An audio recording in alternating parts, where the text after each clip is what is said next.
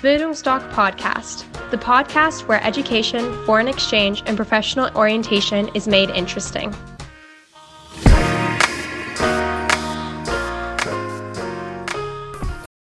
Bildungsdoc Podcast, the podcast where education, foreign exchange, and professional orientation is made interesting.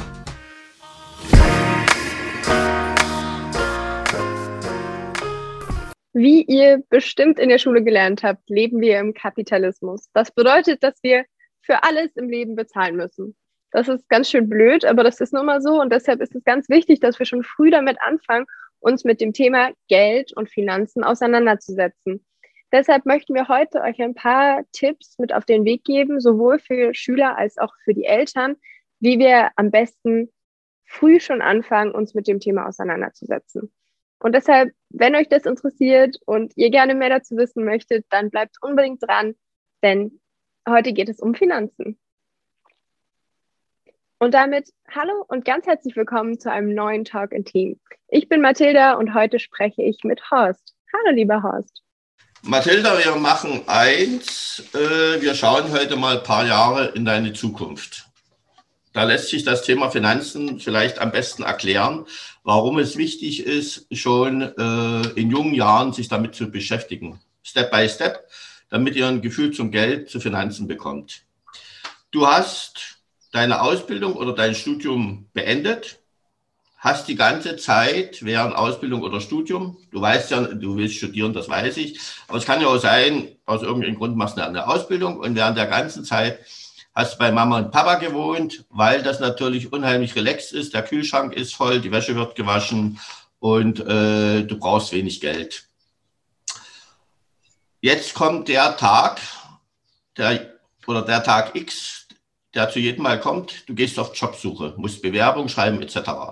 Aufgrund deiner hervorragenden Qualitäten und Leistung gehe ich mal davon aus, du wirst auch zu einem Vorstellungsgespräch eingeladen man will dich kennenlernen. So Vorstellungsgespräch läuft ganz gut. Und dann sagen sie, was haben Sie denn für Vorstellungen von Ihrem Gehalt? Was sagst du da?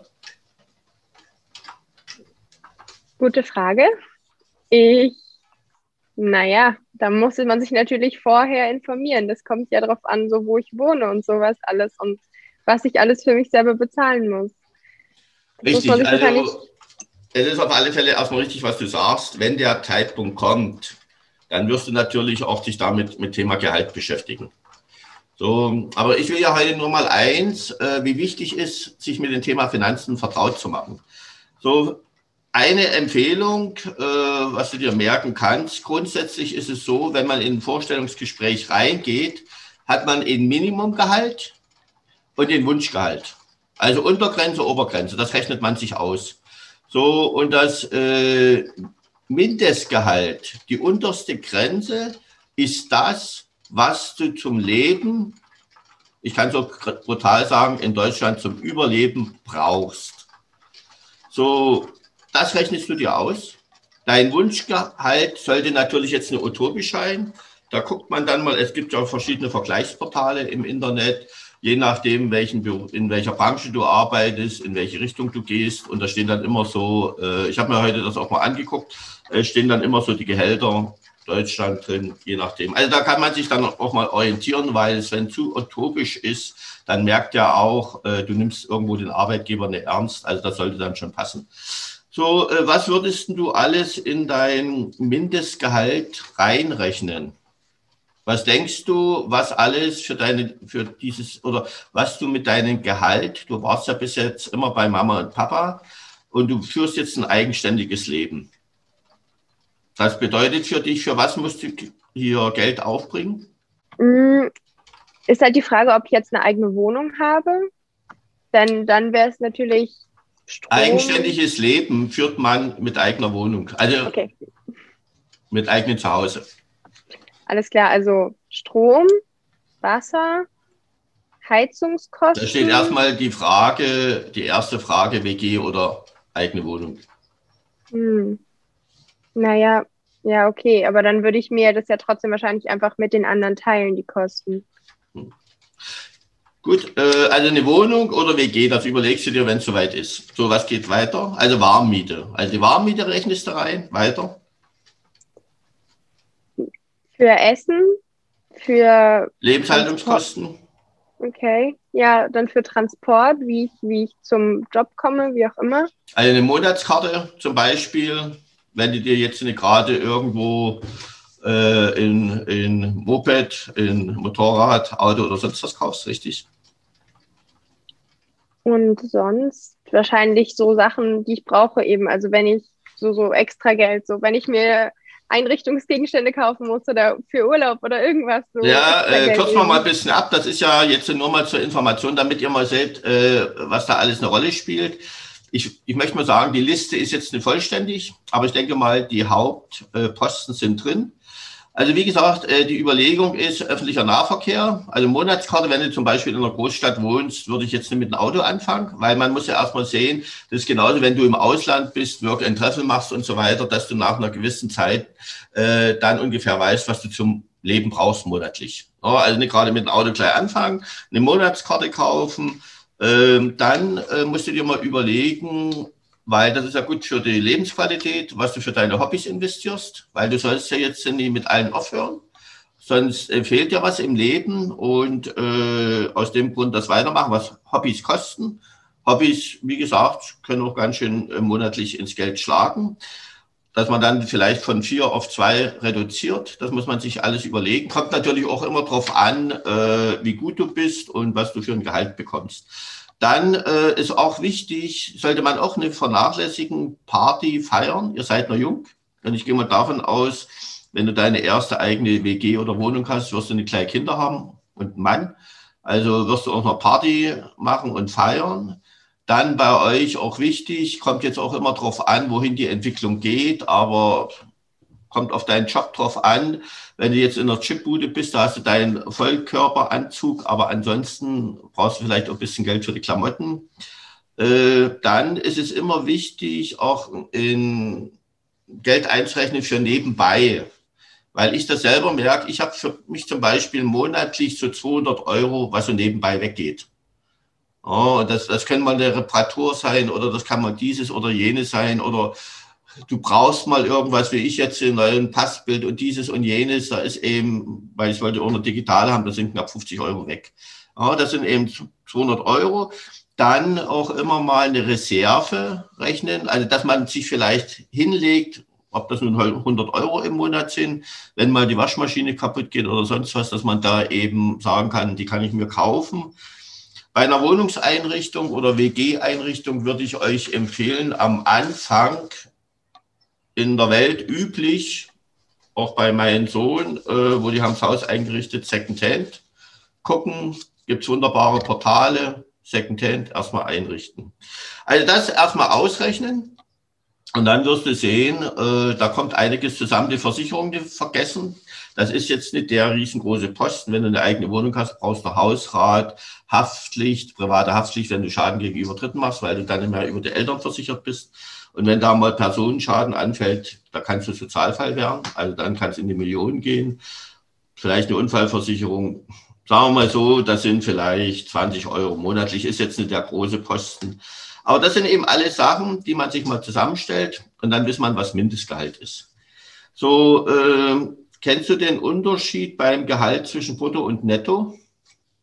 Ja, das bedeutet so mit Steuern und allem abgezogen sozusagen. Also was ist brutto?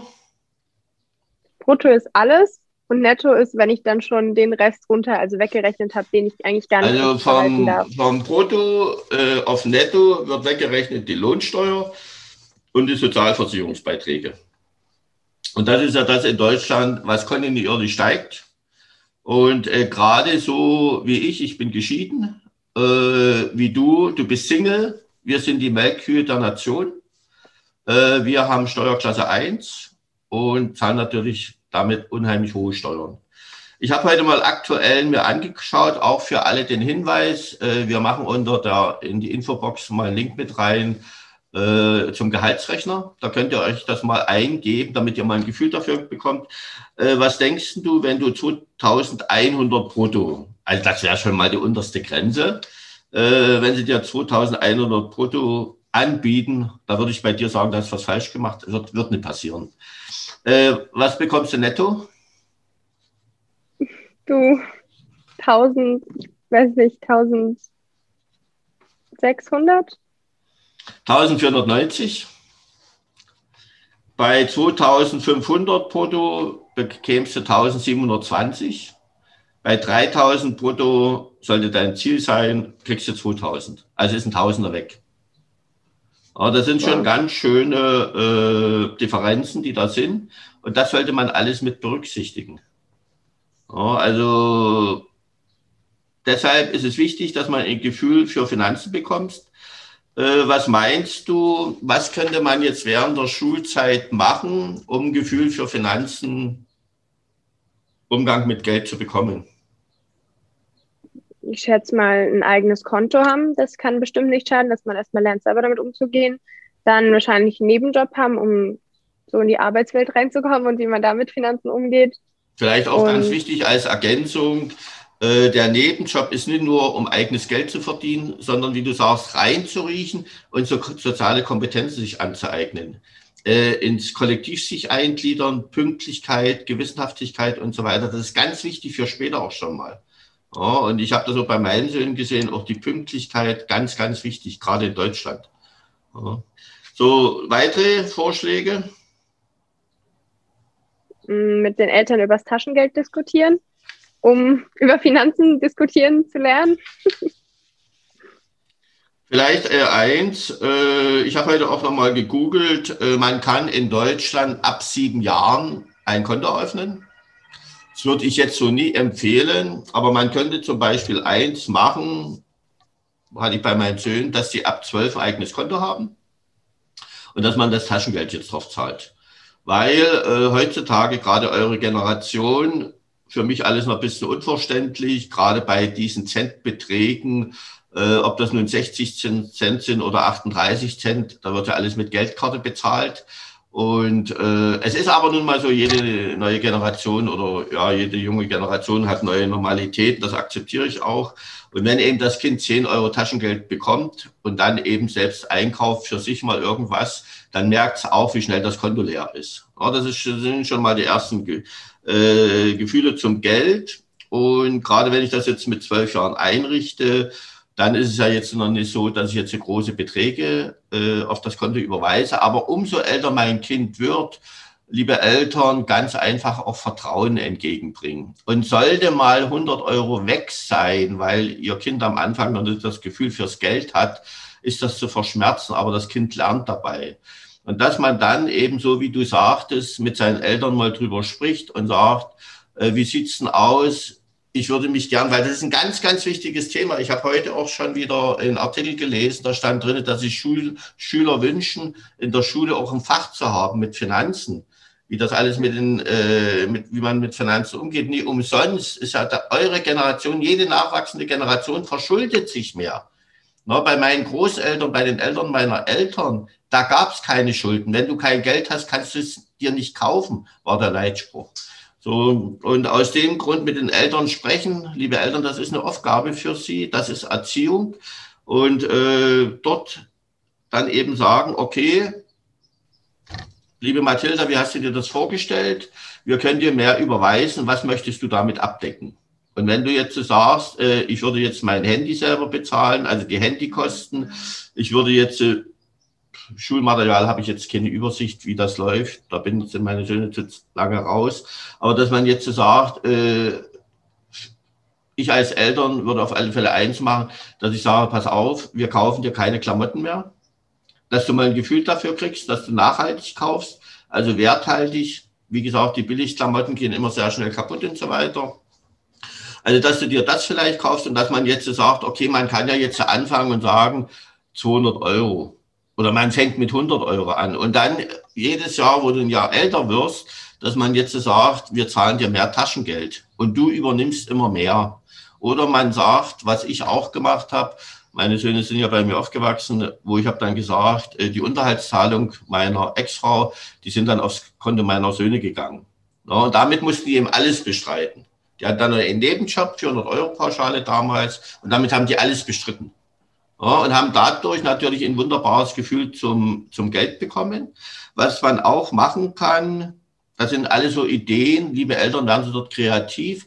Aber es macht vielleicht auch Spaß, wenn man jetzt, gehst du mit deinen Eltern in den Supermarkt zusammen einkaufen? Fürs ja, Wochenende oder so? Ab und zu, ja. Dass man jetzt mal sagt, äh, liebe Mathilda, für diese Woche, man kann ja mit einer Woche anfangen, für diese Woche bist du mal für den Kühlschrank zuständig.